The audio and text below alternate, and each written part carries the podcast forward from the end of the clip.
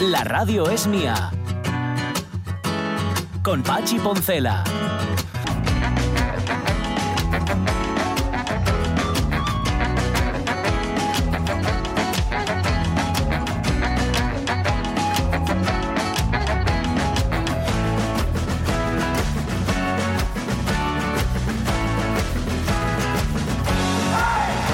Las 11 y 7 minutos de la mañana, esto funciona a lo mejor como tópico.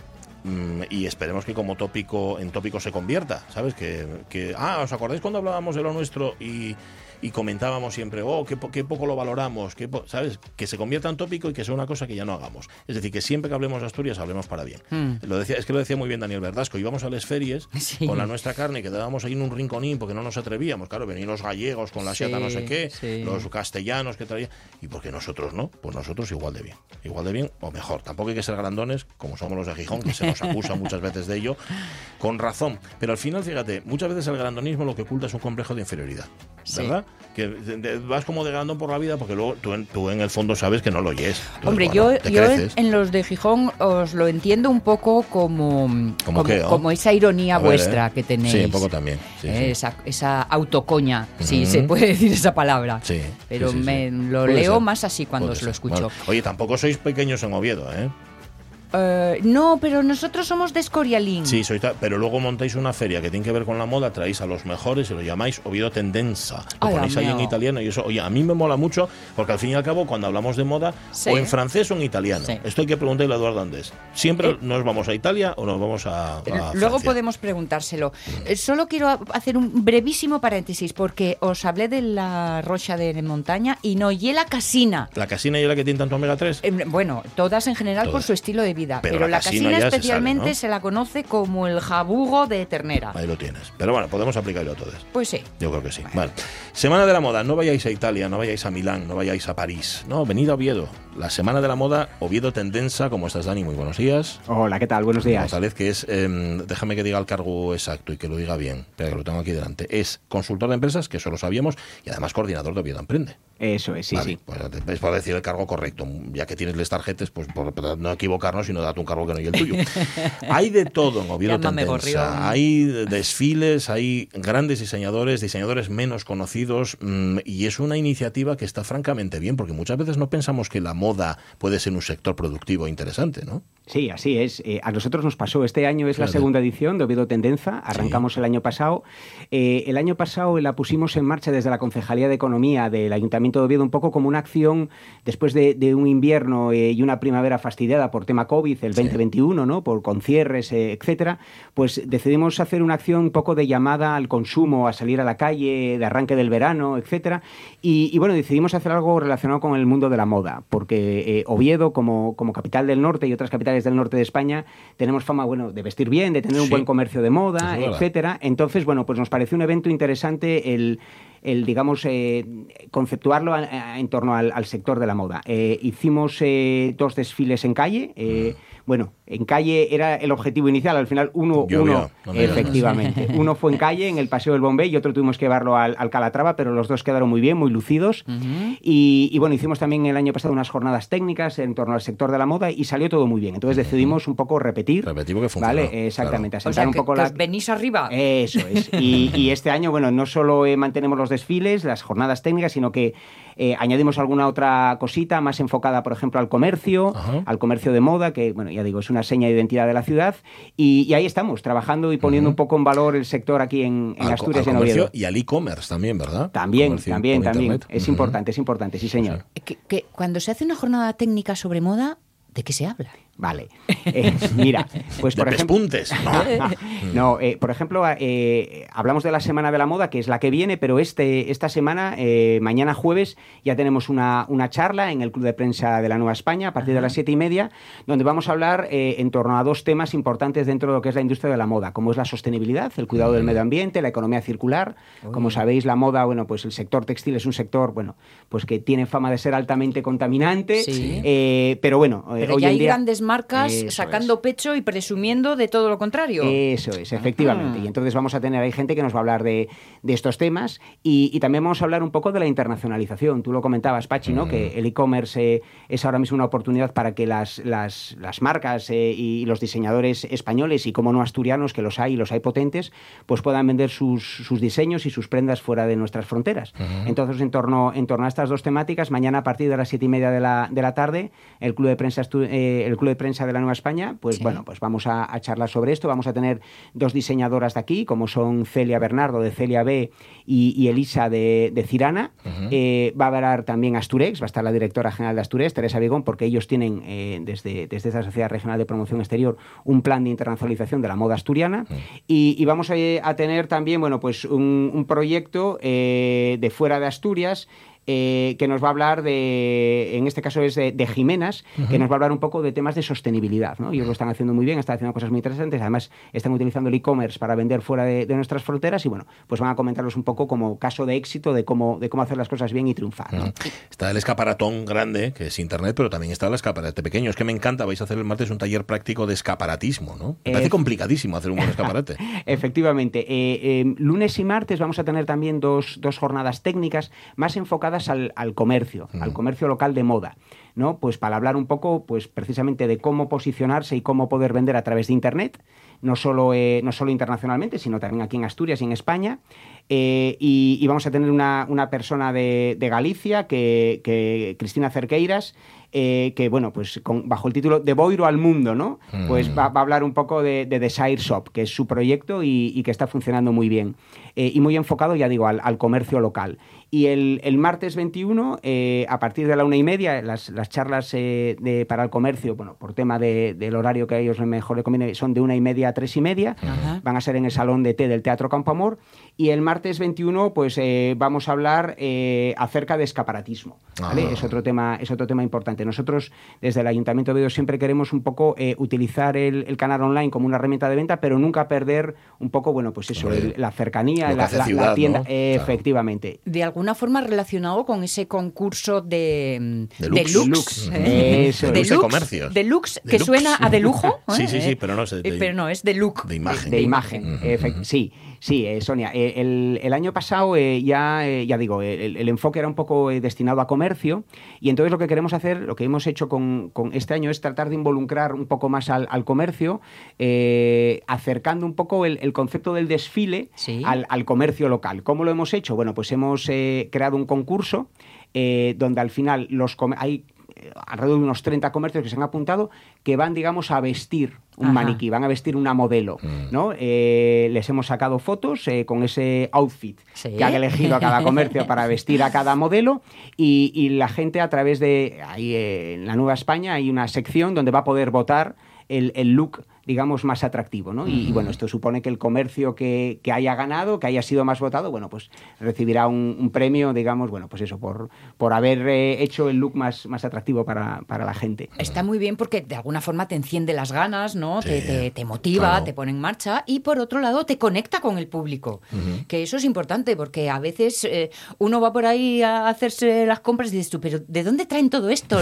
¿Dónde está lo que a mí me gusta? ¿No? Hay Sí, sí, así un poco es, ese así es, contacto. así es, que es. se viva en la ciudad, que se viva lo, Sí. que- lo que se organiza, que no quede solamente para quien está en el meollo, quien está en el ajo, sino también para todos los demás. Y esta idea, esto hace que todos lo podamos compartir. Hay una web que todavía es más fácil para que lo podáis compartir, oviedotendenza.com, tendencia con Z, oviedotendenza.com, ahí encontráis todos los datos de esta semana de la moda. Sí, así es, Pachi. Eh, Está ahí está toda la información, la agenda y después el, el punto fuerte, digamos, de, de la Semana de la Moda, que son los dos desfiles, ¿no? Los Ajá. desfiles que van a ser el jueves 23 y el viernes 24. Es verdad. En horario de tarde. En principio, si va todo bien y, y el tiempo nos lo respeta, sería en el, a ver, sería en el Paseo del Bombé, ¿vale? Bueno. Eh, que es un entorno precioso. Arrancaríamos a las ocho y media de la tarde hasta, serán unas hora y media, dos horas, eh, que además, bueno, tenemos un montaje muy chulo de, de luz, eh, audiovisual, entonces incluso, bueno, pues eh, amenizará eh, alguna actuación. Aparece todo en, en la agenda, pero En bueno, prefiero, prefiero, digamos, un poco que la gente se acerque, se Eso. anime. Muy bien, en oviedotendenza.com se puede, se puede apuntar para asistir, es totalmente gratuito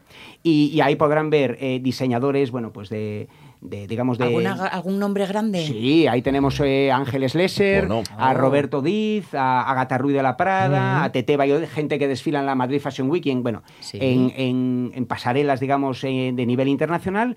Y después también queremos poner en valor a los diseñadores de aquí. Bueno, Hombre. pues eh, ahí va a, diseña- eh, va a desfilar eh, Cirana, va a diseña- eh, eh, desfilar eh, Yes 50, eh, Sara Sánchez, bueno, pues diferentes eh, diseñadores de, de aquí eh, que, que, bueno, pues eso, que, que queremos poner en valor y enseñar, no solo aquí, sino también eh, fuera de nuestras fronteras, bueno, pues que, que aquí en Asturias sabemos hacer, hacer moda de la, de la buena. Sí, señor. Qué Milán ni qué París, venid Oviedo, hombre.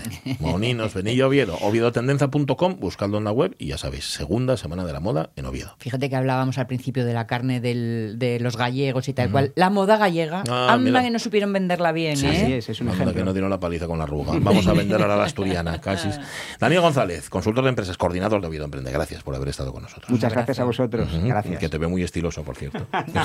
que menos, que menos, hablando de moda, ¿no? Ahí estamos. No, va siempre muy estiloso. Sí, ¿eh? sí, y huele es muy bien, además. Oye, tengo tal cantidad de papeles aquí. No estoy acostumbrado a trabajar ya con papeles. Fíjate lo que son las cosas. Te ¿eh? sientes raro, ¿eh? Bueno, pero así le doy la vuelta y hago monigotes. Ya me conoces. Que te concentras mejor. Puede ser. Tenemos hasta las 12 para contar un montón de cosas, para que venga a hablarnos de moda, pero de la otra moda, de la antimoda veraniega, Rubén Martínez. ¿Qué más? Eh, hoy vamos a hablar de Jerónimo, pero no de Jerónimo Granda, que sería lo suyo, sino de Jerónimo el Indio. Hoy tenemos aniversario de, de quien fuera un gran jefe apache, mantuvo en jaque a dos ejércitos, al americano y el mexicano, durante años y acabó siendo poco menos que una atracción de feria. Sí. De hecho, se cayó del caballo Triste. porque iba borracho y fue, fue como murió Jerónimo. Es una historia muy, muy triste. La contaremos aquí en la radio mía. Contaremos lo que nos habéis contado en Facebook sobre personajes históricos, los cinco, tres, cuatro, cinco, los que queráis, personajes que hicieron historia en Asturias. Hoy estamos recordando a Gabino Díaz Merchán. Un tipo del que todo el mundo habla bien, por algo será, y que además hizo historia durante más de 30 años al frente del Arzobispado de Oviedo, lo ponéis en Facebook y lo contamos. ¿Echaste un vistazo ya a alguna respuesta? Sí, sí, sí, sí. ¿Hay mucho pelayo por la vida? Aparece por ahí, pero aparece muchos jovellanos también. Ah, Y claro. aparecen, hay quien se esfuerza, y eso está muy bien, por rescatar a muchas mujeres que de otra manera, si no las rescatamos, no pasan a la historia. Es y es que hicieron, cierta. tuvieron una presencia tan mm, decisiva Hay es más muy triste que no se le recuerde. asturianas con poderío que Margarita Sí, sí, Salas. Seguro que sí. Ya, ver- ya veréis, luego lo repasamos. Genial. Vale. Y la revista de presa que hay que completar, claro. Eh, me dice, por cierto, Ramón Redondo, me apunta cuándo coincidieron y por qué Willy Toledo y Tony Cantó. Coincidieron en Siete Vidas. Porque Willy, Sí, acordaos, era el Richard, el compañero de instituto y de correrías de Cantó y de Sí. Javier Cámara, salían eh, a tomar Taj Mahal, que era un combinado peligroso. dice.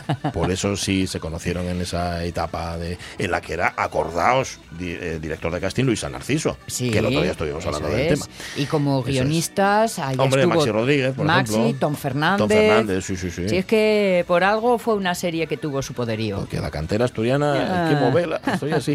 Os contamos la triste historia de Benemérito, el potrín rescatado en la cuneta y que el prove murió a las pocas horas. Y os vamos a contar algo que tiene que ver también con series de televisión. Tercer Uh, titular. Ay. UGT exige que Imanol Arias no vuelva a Cuéntame. A mí es que eso de las cuentas secretas y tanto lío de verdad que me olía muy mal. ¿eh? ¿Pero por qué no tienen el dinero en una cuenta corriente como todo el mundo? Pues eso pienso yo, Merche, pero parece ser que la gente rica funciona así. Ajá. Pues menuda forma de funcionar. Ya. Claro, meten el dinero en las cuentas para que no se entere Hacienda.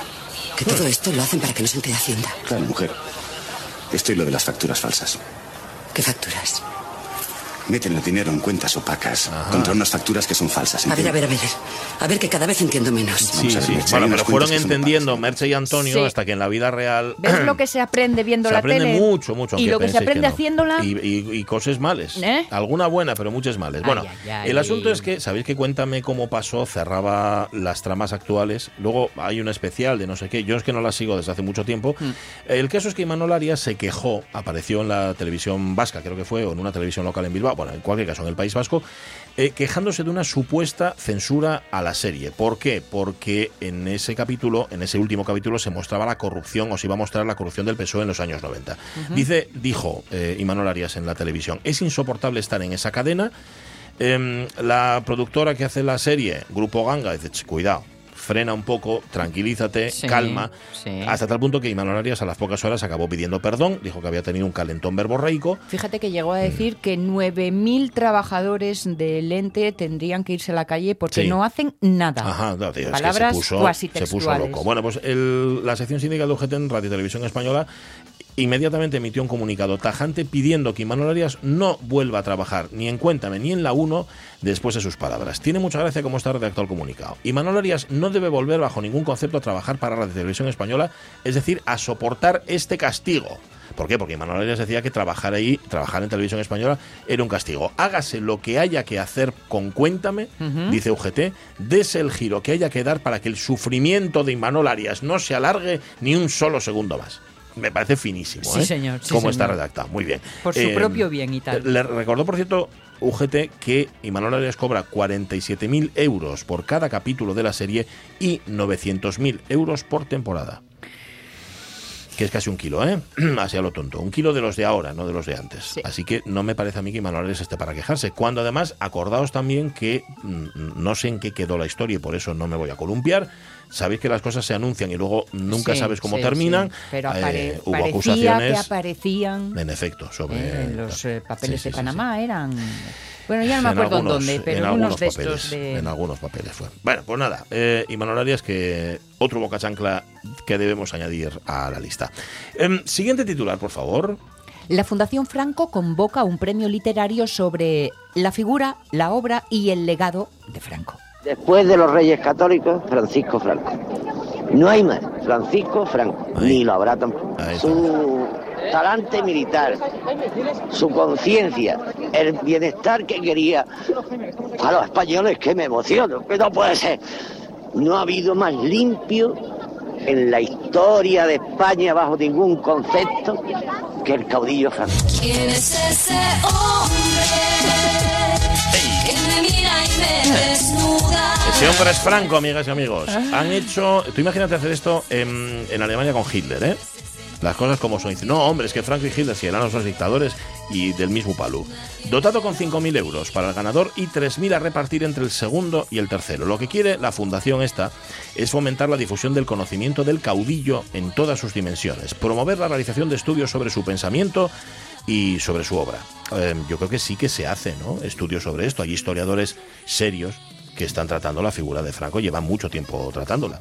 Eh, Juan Chicharro, que preside la entidad, por cierto, amenazada de ilegalización por la ley de la memoria democrática, defiende la iniciativa. Dice, entiendo que moleste a aquellos que quieren imponer una verdad única, la suya, pero nunca nos callarán, al menos mientras esté vigente la Constitución que garantiza la libertad de expresión. Esto lo dice una persona mm, que, que, que loa Loa, pero además lo hace, parece ser de forma bastante evidente, Claro, un régimen abierta. donde no existían ni la libertad de expresión ni la libertad así en general.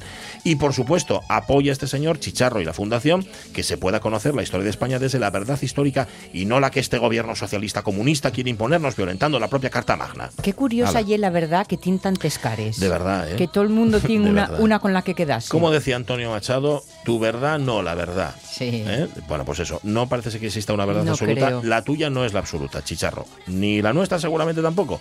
Pero hombre, a estas alturas, glosar la figura, la obra y el legado de ese hombre. ¿Quién es ese hombre? Bueno, pues ese hombre era Franco. Y atención al siguiente titular y a la siguiente noticia porque ye de traca. Dale. Pisapraos. Quedáis vos con este título para encontrar los comentarios más ridículos de turistas en Asturias. Asturias, Hmm. empieces en Luarca, Buah, comer bien. buah, Vienes para acá, para Salas, buah. Avilés. Y luego vas para Cuenquis Mineres. Ahí hay una gente encantadora, servicial. Y luego, Oviedo también, y bueno, también, ¿eh? Oviedo. Pero espera que Oviedo tiene una cosa, que Oviedo aquí en invierno, porque en verano hay nada.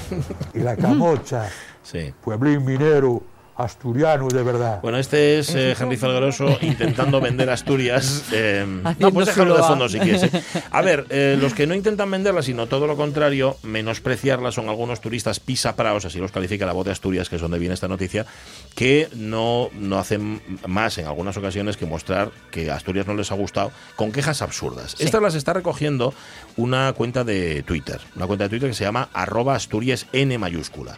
Asturias N eh, llevan, por cierto, tienen ya más de 7.000 seguidores y los usuarios lo que hacen es enviar capturas de los comentarios más dantescos, dice la voz de Asturias, de turistas que se encuentran por la red. A ver, hemos entrado en la noticia y aparecen algunos comentarios, por ejemplo, sobre los bufones de Pría. Deberíamos tener una web para informar del estado de la mar. Dice, di- esto, esto lo dice quien pone el comentario. Porque Sí. ¿de qué se quejan los turistas? Deberían avisar cuando no hay olas. Y no se puede ver saltar el agua antes de andar hasta allí para nada. Decepcionante. El día que yo fui, marea baja, supongo. Sabéis que hay eh, tu- turistas y los aquí también páginas donde te dice cómo está la marea. ¿eh? cierto, En todo cierto, momento. sí, si no hay más revuelto, no hay bufones que valgan. Se quejan. Claro, alguien Sí. debería, debería haber, un, con la cantidad de paro que hay, un revolvedor del mar Sí, para que los turistas pudieran ver el asunto este. Un revoltoso. Lo de Covadonga, lo de Covadonga, una ruta muy bonita, se fueron ahí por los picos, pero no la recomiendo para gente con minusvalía. En ese sentido, la montaña está muy mal adaptada. Ay, ese me encanta. Dice una tal o un tal Gilay Jenkins. La montaña está muy mal adaptada, claro, es que es la montaña. Sí, señor. Esto es así de Gilay, triste. sin embargo, puedes ir por una ruta costera que está en muchos tramos preparada precisamente sí. para es que, a ver, lo que tienes que hacer, Gilay, ruedas. es informarte antes de qué rutas son ¿A accesibles dónde y cuáles vas? no, porque en efecto, como dice Sonia, hay muchas que sí que sí que están. Sí, lo están. Bueno, eh, atención a este que dice, después de llevar tres horas de ruta con los peques decidimos comer antes de volver de bajada. Cuando empiezo a pedir ya no les quedaba nada para comer. Era tarde, parece ser. Nos pueden, nos ofrecen hacer unos macarrones. Pues mira, me parece bien por parte del Oye, hostelero, ¿no? en- encima. Claro, y como había hambre, oye, aceptamos. Atención, pido dos platos para tres. Eh. Ya que las raciones me dicen que son cumplidas. Pues no, los platos eran escasos. Vamos a ver, dos platos para tres cuando venís a hacer una ruta de tres horas de montaña. A mí, la verdad, parece poco. Igual resulta que son subpajarianos y comen menos, que no lo creo. Yo conozco muchos subpajarianos que comen francamente bien. Sí. ¿No? Bueno, Sí, sí, em, sí. hay una cosa que me ha encantado sobre Santa María del Naranco, a la que califican Ay, como eh, un lugar de incierta utilidad. Sí. Monumento prerrománico de incierta utilidad. Me imagino que se refiere al uso que se le daba. Porque no era una ig- una iglesia, como sabéis, sino que era un pabellón de caza. Yo Sí. digo que tiene que referirse a eso, porque un monumento en sí mismo, utilidad, utilidad. Bueno, nada, que, que le parece muy mal que les cobren 3 euros por entrar ahí. Por favor, id al artículo, si, si- si queréis ir a, Twitter, a, a Asturias N. Uno y- de mis mejores, uno de los tal, Sí, es no, el del le- banco. Leí unos pocos, ¿no? el del banco. ¿Qué dice? Fui con idea de encontrar un lugar idílico, pero no fue así. Estás cerca de los acantilados, pero sentado solo ves mar. Ah. Oye, mejor no ir en verano porque no hay sombra y te da un golpe de calor. Creo que hay mejores bancos. Ay, ay, ay, ay, ay. A ver, esto como siempre no es la generalidad, ¿eh? Las cosas como son. No nos pongamos ahora a retafilar contra, quien, con- contra quienes nos dejen muchos perres aquí, las cosas como son, los turistas. Pero hombre, por favor, un poco de información. Si es que ahora mismo es sencillísimo, tú entras en la web, es que es muy fácil. Mira, aquí Sí. tienes a Henry, él tiene lo claro. Mira, No Henry. envidia a nadie. Nah, eh, Que mi Amini, que mi madre. que mi Ami, ni que Vía mi madre. viciosa. Vía vici- wow. Arriba de Sella. Y luego tienes más allá. ¡Oh! Eh, eh, Es que no se acaba. No se acaba, Asturias, no se acaba. Informaos, chavales. Y si queréis pasar un buen rato, id al artículo de la voz de Asturias o arroba Asturias N mayúscula. Y ahí encontraréis estas cosas y otras peores. Bueno, em, vamos con el último. que Nos queda uno solo. Va, tira. Sí, eh, uno solo que nos lleva ¿Qué sabes? hasta la artículo, web. ¿eh? Sí, Acabo de está un poco. más, está Sí, leyendo puede más. ser, puede ser. Y eso que ya les había leído, pero han incluido algunas nuevas. La web que predice si un robot te quitará tu trabajo. Vamos, Marge. Si tanto echa de menos al niño, reemplácelo por uno de estos. Mosquis, un niño robot sería la repera. Podríamos hacerle un lío hasta que le explotara el coco. Esa afirmación es falsa. Si es falsa, entonces es cierto. Pero si es cierto, entonces es coco coco coco catapón. Pues eso mismo vale para el, para el trabajo. Hay una web, bueno, ya os, ya os hemos dado para que estéis entretenidos. Hoy no trabajáis. Vais a ir a la cuenta esta de Twitter, de Asturias N, y luego una web que se llama Will Robots. Will Robots Take My Job? O sea, ¿pueden los robots mm, quitarme mi trabajo? Sería así, ¿no? Will Robots Take My Job. Bueno, buscadlo que lo encontráis fácilmente. Em, y mejor pronunciado. Mm, Porque habla de, a ver, en el futuro, esto se ha hablado siempre, ¿no? Las máquinas me van a, a quitar el trabajo, van a, a ocupar el lugar de los seres humanos al frente de tal. Bueno, aquí, A mí- aquí predicen. A mí no me importa que me quite el trabajo. Sí. Yo lo que no quiero es que me quite el sueldo. Eso es verdad. A ver, que te facilite el trabajo. Bien, No bien, que te lo quite. bien. Parece ser, por lo que he leído en este artículo que viene en As, yo no leo As más que cuando que hacer la revista de prensa, las cosas como son. Igual me estoy perdiendo grandes cosas, pero esto es así. Em, dice que el periodismo no está mm, amenazado. Vale. El ejercicio del periodismo no está amenazado. Claro, que, que no se iba a dar esos titulares tan salados como los que aparecen tan habitualmente en AS, en Marca, etcétera, Lo de. Las Vegas y eso, ¿no? Pero vamos, que podéis saber si el vuestro sí está amenazado. No, Mm. la de- el de Las Vegas era de la Nueva España. Va- bueno, vaya. El de Viva Las Vegas, Las. Vegas era de la Nueva España. Pues eso, buscad en willrobotstakeMyjob.com y sabréis si vuestro trabajo está amenazado por las máquinas en un futuro. Ya sabes que las la gran diferencia que todavía no hemos conseguido sobrepasar entre los robots y los humanos son los emo- las emociones, Eso los sentimientos. Pero ojito, Cada vez más, ¿no? porque hace unas semanas nos eh, encontrábamos con el sorprendente titular que decía que Google había alcanzado una inteligencia artificial que había desarrollado sentimientos. Uy. Bueno, oído a cabotaje. El ingeniero que lo dijo ya no pertenece a Google. Ah, Le han anda. Por Con decir lo- la verdad. No lo sé. Por, Tiene por- razón la Fundación Francisco Franco. No hay libertad de expresión. Qué vergüenza. ¿Qué es, qué es, eso? ¿Qué es esto? No, porque lo echaron. Por No sé si por exceso de, de alegría, Por boca ¿no? chancla por boca chancla, o por decir la verdad. Ay, Hombre, yo creo que por exceso de, por de exceso de optimismo puede ser, puede ser. A ver, es- o de pesimismo. yo no sé si quiero o no quiero que las máquinas tengan sentimientos. Ay, yo sí lo sé. Sí, tú no quiero. no quieres, ¿eh? Porque No. si no, claro, sería No, un poco peligroso. ya ahí ¿eh? es muy complicado Ya, ya, ya. todo, todo como para encima. Ya. Fíjate, todavía nos cuesta darnos cuenta de que los animales también tienen sentimientos. Imagínate. Como para entender lo que piensa una máquina, un robot. Madre mía. A mí me costaba también que- saber qué se le pasaba por la cabeza a los de Kraftwerk, como para entender que tiene un robot en la cabeza. En, las 11 y 33, un saludo a mi amigo Roberto, al que le encantaba Kraftwerk. Yo nunca escuché, lo mismo que solo miro As, para hacer la revista de prensa solo escuché Kraftwerk cuando Roberto y yo éramos muy, muy amigos. Lo seguimos siendo, lo que pasa que en la distancia. Oye, eh, ¿separas, José, uno de esos que te gustan a ti y nos vamos a hablar del indio Jerónimo? La radio es mía. Me encuentro con una carta del Ministerio de Cultura y Deporte, que están haciendo un estudio sobre los hábitos deportivos en España 2022. Pues tú, no a todo. No a todo. Con Pachi Poncela. Oiga, señor Jerónimo. Por favor, señor, quite de en medio. Ya era hora. Bien, señor Jerónimo, si pudiera usted... ¿Dónde está su vestido? Su ropa ceremonial está... Ah, menos mal. Cámbiese en el hotel. Usted desfilará a la cabeza de los indios salvajes. Señor, ¿nos damos algo de prisa? Señor Jerónimo, ¿es cierto que duerme en una cama hecha de 500 cráneos de hombres blancos, señor? Señor, ¿me firma un autógrafo? Besu Ansuay. Disculpe, no lo entiendo. Cinco pavos. ¿Cómo dice? Que cobra cinco dólares por sus autógrafos. Que llegó a convertirse en un icono y hasta cierto punto en una caricatura de lo que debía ser un jefe indio. Eh, nacía tal día como mañana, 16 de junio del año 1829, Jerónimo, jefe indígena norteamericano, que como antes os decía, se murió en el año 1909, cuando tenía, antes de cumplir los 80 años, porque se cayó del caballo completamente borracho a, orilla- a orillas del río Lawton en Oklahoma. Estuvo una noche entera metido en el agua y al día siguiente murió de, de una pulmonía. Su propia hija, Naiche, dijo de él, no era un buen hombre, nunca oí nada bueno de él. La gente nunca dice que hizo cosas buenas. Por algo será, ¿no? Había nacido en un campamento cercano al río Gila, que por aquel entonces formaba parte del territorio de Sonora en México. Mm, a él lo llamaban Goyalé, este era su nombre. Goyalé significa el que bosteza. Anda. A mí la verdad es que como nombre, ¿sabes? Que, que los hay pluma Sí, sí, sí. esbelta, no sé, por cospín de los dioses. No, se sabe si es paciente o indolente. Sí, sí, el Geosteza. Parece ser que el nombre de Jerónimo pudo haber surgido de una mala pronunciación por parte de los mexicanos de, de su nombre indio, o sea, de Goyalé. Los apaches Bedonjo- Bedoncoge, que era como se llamaba, que era una de las cuatro tribus principales de los chiricahuas, al igual que sus parientes Choconen, Chihene y Nedni, eran una población ya prácticamente sedentaria, que cultivaba maíz, patata, judías, bueno, y de vez en cuando robaban algo. Apachu, de hecho, significa enemigo en lengua zuñi, de ahí deriva el nombre que les pusieron los españoles. Los llamaron Apache porque los llamaban así los zuñi. Eh, generalmente sus relaciones con los mexicanos eran bastante pacíficas.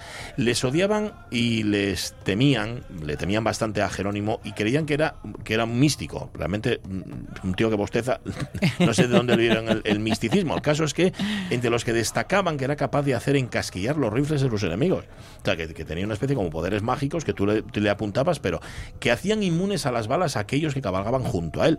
Creían que era un hombre medicina, que era un, un adivino, que era un experto en hierbas y en curación, que no luchó contra los pieles blancas por apego a su tierra, como hacían otros jefes de tribus, sino para vengar la muerte de su madre, de su primera esposa y de sus hijos. ¿Por qué? Porque los mexicanos los mataron a todos ellos en Sonora en 1858. Nos han llegado otros jefes indios como Toro Sentado, como Caballo Loco. La principal diferencia entre Jerónimo y estos otros era su campo de actuación, que fue México, en torno a Sierra Madre, más que el territorio estadounidense. De hecho, el enemigo por antonomasia de Jerónimo era el ejército mexicano. La sociedad chiricahua estaba dividida entre los que colaboraban con los norteamericanos, que era la mayoría, Vale. y los que se dedicaban a saquear, a robar ganado para esconderse en las estribaciones de Sierra Madre. Jerónimo estaba en estos segundos, en los que se dedicaban a robar ganado, lo consideraban un paria, sus propios compatriotas, y en la reserva de San Carlos, donde acabarían confinados, contaba con muy pocos partidarios. En el año 61, 1861, el ejército americano, el de Estados Unidos, comenzó una guerra contra Jerónimo para acabar con él y contra sus incursiones. Atención porque estamos hablando de acabar con un bandolero, Sí. de acabar con Sí. un ladrón, ¿vale? Digo también por hacer, eh, por poner la figura legendaria en su justa, en su justo sitio. Para lograr su objetivo, durante 10 años las tropas norteamericanas perpetraron atrocidades contra los apaches. En supuestas reuniones de paz, el ejército americano asesinó a sus caudillos y les impuso como condición para poder salvar sus vidas la reclusión de su tribu en reservas. Eh, Jerónimo. Mira lo que han escrito esta vez sobre ti en Tucson. El siguiente. Demonio Apache desbocado. El Marshal Cook de Reddington, Arizona, informa de cuatro hombres blancos brutalmente asesinados por Jerónimo y sus salvajes sedientos de sangre. ¿Cómo pueden decirlo cuando él está aquí? Tal vez huele. Aquí dice que te cogerán, Jerónimo.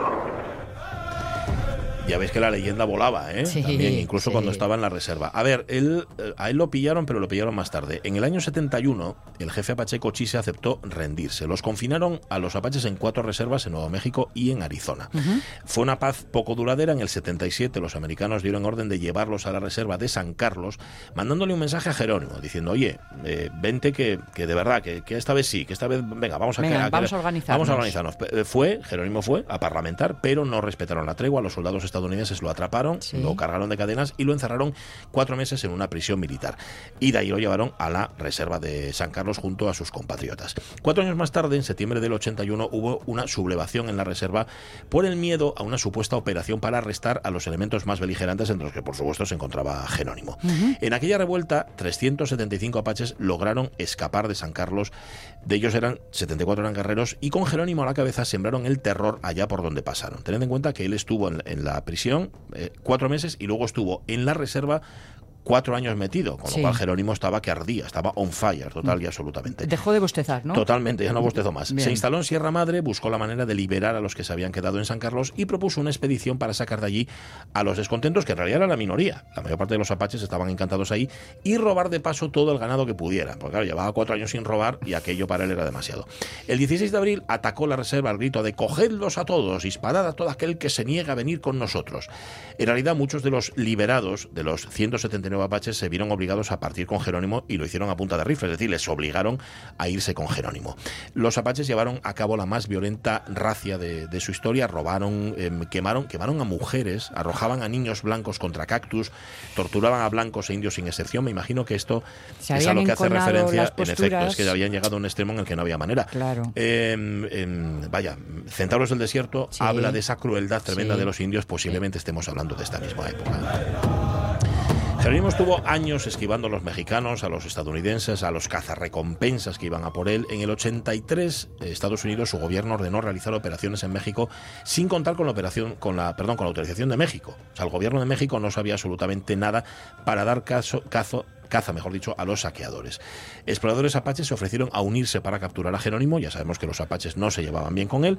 Finalmente lo cercaron, lo cercó el general Crook en Sierra Madre. Crook prometió tratar como amigo al líder apache si se rendía y lo acompañaba a los Estados Unidos de forma pacífica. Jerónimo, temeroso de que llegaran los mexicanos, porque es que los tenía a todos en contra, accedió. Con las raciones de comida bajo mínimos, sin posibilidad de hacer tantos prisioneros, a Crook no le quedó más remedio que confiar en la palabra dada por el caudillo apache. Pero amigo, Hmm. En una cosa tenía razón Jerónimo, los mexicanos estaban cerca, con lo cual en enero del 83 sorprendieron a uno de los lugartenientes de Jerónimo. Murieron 14 hombres, muchas mujeres fueron capturadas, entre ellas una esposa del líder indio, de Jerónimo.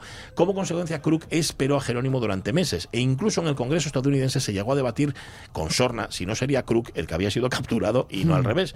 Eh, no fue hasta finales del 83 cuando Jerónimo, que ya no tenía escapatoria en México, apareció por sorpresa en la reserva de San Carlos. Soy Allen del San Luis Post Usted ha estado con Jerónimo. He oído que se necesitaron 5.000 hombres para capturarlo. Sí, éramos 5.000 hombres. Un cuarto del ejército de este país detrás de 22 guerreros. Bien, y aún así le capturamos. Yo estaba allí. Se entregó él solo. Sus hombres añoraban a sus familias. La gente admira al señor Jerónimo. Desde luego, cariño. Siempre admira a los villanos. No deja de ser irónico que fuese porque se entregó. Es que se entregó, es que Crook, el tal Crook, no pudo hacerse con él. Fue él el que se entregó, el que se fue a la reserva de San Carlos. No sé si porque los eh, apaches echaban de menos a sus familias, que es posible, teniendo en cuenta que muchos de ellos habían ido obligados, ¿no? Sí, a punta sí, de rifle sí. A, a marcharse con Jerónimo. Bueno, pues Jerónimo se fue a la reserva, se quedó ahí en la reserva de San Carlos, de donde había salido no hacía mucho, de, de mala manera.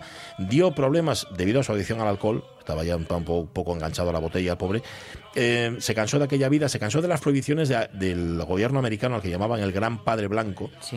Digamos que llegaba un momento en el que él se tomaba pausas, pero luego volvía a su vida de antes. Organizó otra revuelta, huyó con un pequeño grupo de partidarios, que me imagino que a estas alturas ya serían cada vez menos. Sí. Era como lo de Napoleón, ¿no? Cada vez que Napoleón volvía otra vez a la vida pública, ah, chico, otra vez tú, ¿cómo eres tan pesado? Lo sorprendieron en Sierra Madre, un grupo de soldados estadounidenses que habían realizado otra incursión ilegal en territorio mexicano.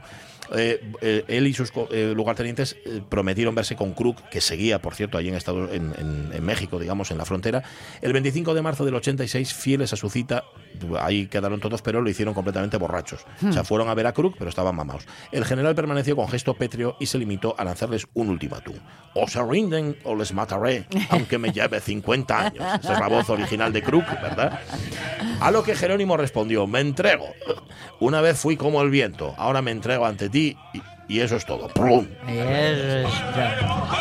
Una vez fui como el viento, es bonita la frase, ¿eh? eso es completamente cierto. Bueno, al final, como apuntó Crook, la rendición de Jerónimo y su reducido grupo se consiguió solo gracias a los chiricaguas que permanecieron fieles al gobierno. Jerónimo viviría todavía 23 años más, reasentado como granjero en Fort Sill, en Oklahoma. El mito del gran jefe Jerónimo viene de esa época cuando el antiguo caudillo empezó a ser invitado, lo que veíamos en esta, Sí. en esta película, como si fuera una gran celebridad. Iba a ferias, iba a festivales que se dedicaban a recrear aquello que era el viejo este. En esos festivales es donde nace también la figura de Buffalo Bill, Sí. donde nace el personaje de Buffalo Bill. Bueno, donde Buffalo Bill se reasienta como hombre espectáculo cuando antes había llevado una vida también libre como el viento. En el año 5 incluso participó en el desfile inaugural del presidente Theodore Roosevelt, eso es lo que así empezaba esta película, cuando lo vestían de, de caudillo, y dictó su autobiografía en términos un poco exagerados y casi legendarios, no te fastidia. Hmm. O sea, vas, vas a dictar tu autobiografía y vas a dejarte mal a ti mismo, pues no, todo lo contrario. Jerónimo, por cierto, se convirtió al cristianismo, pero nunca renunció a sus creencias apaches ancestrales.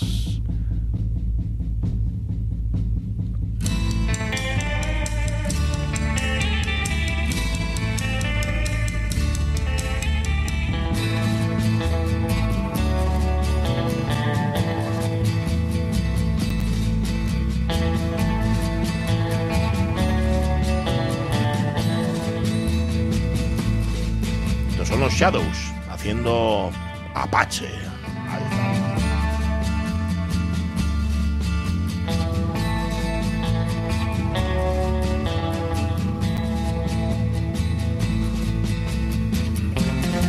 Pues hombre, que las leyendas ya sabéis que siempre se rebajan bastante. Y, y una leyenda muy leyendosa, porque anda que no se convirtió, sobre todo hace unas décadas, eh, bueno, pues un poco viendo las fechas en torno a su centenario, que mm, por activa y por pasiva se nos vendió su imagen y su fuerza y sus frases y sus discursos Sí, sí, y cuidado de la tierra y todo y todo y todo. Seguro que sí, pero bueno, ya sabes que para eso están las figuras legendarias. ¿no? Sí, para ser utilizadas. Para ser utilizadas. Luego, por cierto, que no lo hemos repasado ahora, hablaremos de otras figuras legendarias, no las las de el- los apaches, sino las de otra tribu que son los astures, eh, lo que nos habéis contado en Facebook, ya veréis como algunas de esas también han sido subidas demasiado a lo mejor en el púlpito o en el pedestal, igual hay que bajarlas, ¿no? No lo sé. O las hay que estaban demasiado abajo y hay que subirlas un poquitín más arriba, ¿eh? Cuidado, cuidado. En fin, sirva como ejemplo Jerónimo, el jefe indígena norteamericano, el que bosteza, Goyalé, que nacía tal día como mañana del año 1829 y que se murió como granjero, como granjero y como borracho, porque el pobre estaba mamado cuando se cayó al río, 80 años después. Tú le dices a cualquiera que Jerónimo se llama el que bosteza y no te creen. Pues sí, sí. aquí en Asturias y el que canta, el que bosteza. Y además con, con- el nuestro y con J, pero este se escribía con G. Bueno, eh, ambas son... supongo que sí. Ya sabes que además nombres y apellidos no tienen faltas de ortografía. Es verdad. Cada uno a su Ah, sea, que libre- podría escribir Patricio con Z, Puedes, con lo que Leticia. pero puedes. Con lo que que Leticia era por italiana. Mientras tú lo digas, Ajá. a los demás no tenemos nada que Ah, pues contravenir. mira, pues ya lo sé, ahora ya sé lo que voy a hacer. Patricio. Eh, y Rubén Martínez, Rubén, podemos escribirlo con V, ¿no? Bueno, si él lo dice, Sí, sí, sí. Ponme, pónmela, pónmela. La que nos ha pedido. Dale. ¡epa! ¡Ey!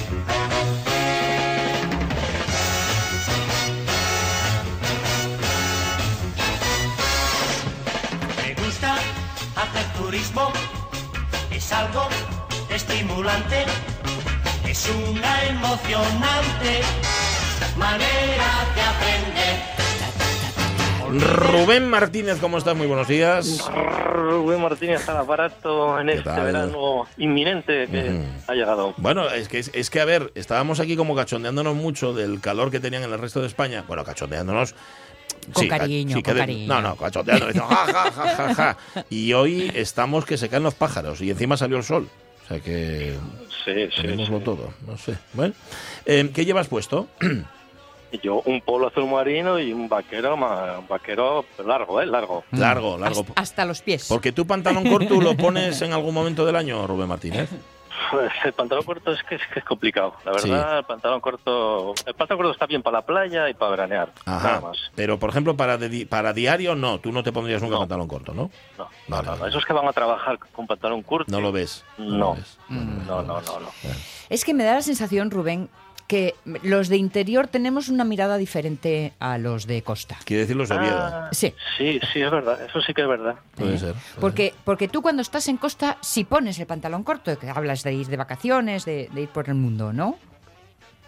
Sí, claro, sí, pero los de, los de Gijón, como Los- Pachi, pues enseguida se ponen el pantalón corto, sí. Mm. Porque ya están allí, ellos ya están allí de, de serie. Bueno, ya- Son turistas. Tenéis, son a ver, tenéis, tenéis razón en parte. Lo que pasa es que yo soy muy raro. Yo, como no me pusieron pantalón corto de pequeño, yo siempre fui de pantalón largo. Suelo ir mucho de pantalón largo. De hecho, yo mis primeras bermudas creo que las tuve hace un par de años. ¿Coges Y- frío por los tobillos? No, no, no. Es que me gusta. a mí- yo soy como Rubén. A mí me gusta ir de pantalón largo. Y yo, de hecho, a trabajar en mi vida jamás, Sí. nunca fui de pantalón eh, eh, corto.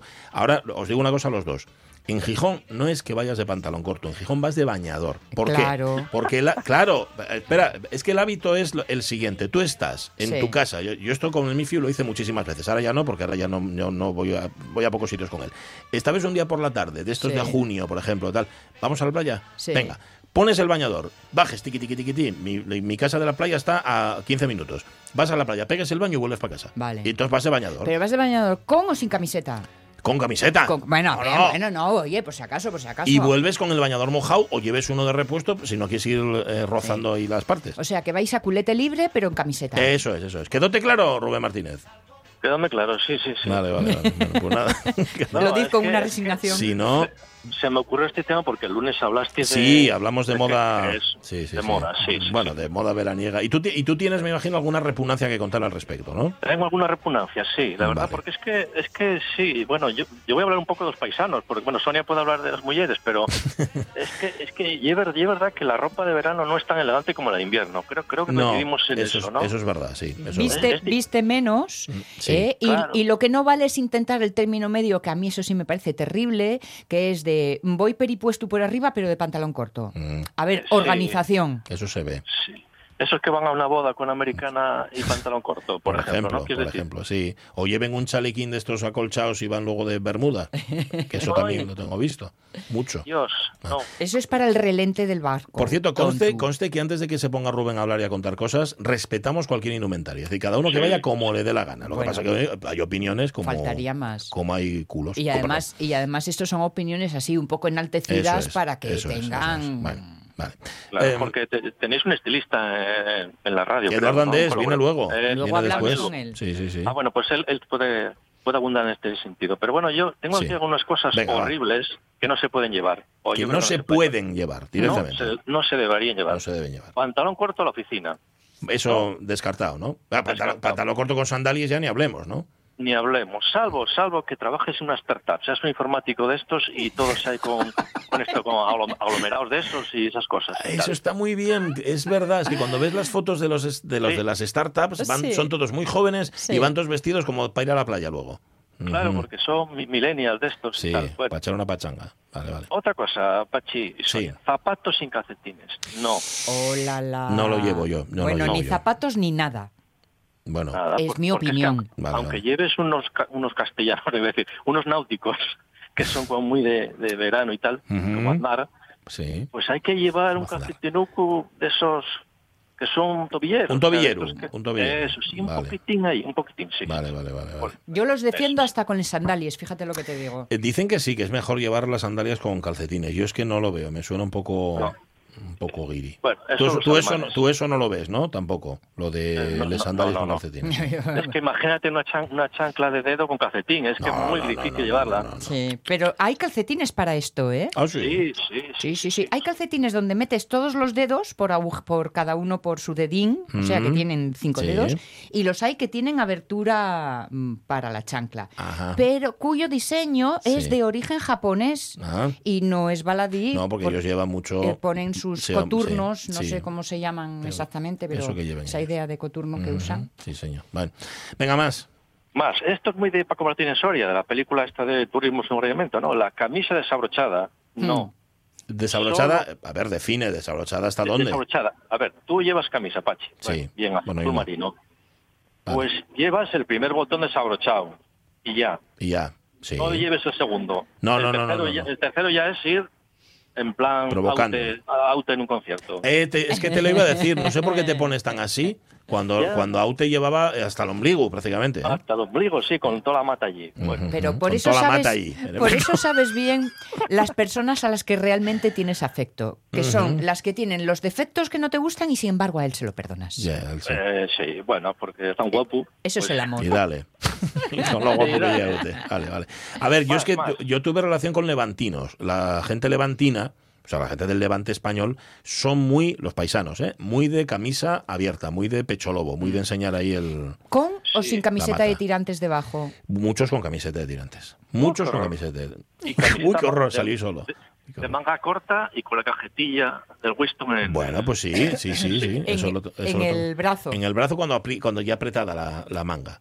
Por- porque se- podemos, podemos hablar, que- ¿por qué hay necesidad de hacer camisas de manga corta? Son horribles. no A mí nunca me gustaron, nunca me gustaron. Pero te- tengo que reconocer, el Miffy tiene camisas de manga corta, pero son camisas muy guapas. Son como de, Bueno, como de surfero. claro. No, no, pero son. eh, Os, os enseñaría una foto si la tuviera aquí. Es que solo pueden ser tipo hawaiano. Eso, tipo hawaiano, con uno, que- una que tiene que es con unos leones piquiñinos y otra que tiene. Y esas sí son guapas. Tú te refieres a más bien, en efecto, a, A la de rayas que lleva corbata, Eso, pero en manga corta. y que tenga bolsillo y todo eso. O de cuadros. sí, O de cuadros, O- vale, o de, vale. por ejemplo, pues Esos el no. Elio Amor, el Elio Amor lleva de esas hawaianas que le pega, claro. es son- el claro, puede llevar lo que quiera. Sí, sí, sí, sí, sí. Que por cierto, Más, actúan, a- actúan, es Ah, el, sí. el pasado mañana, 17. Pasado mañana ya. El 17. A- a- Apúrense ya. Bombara. Las entradas. Acordaos. Vale. Más.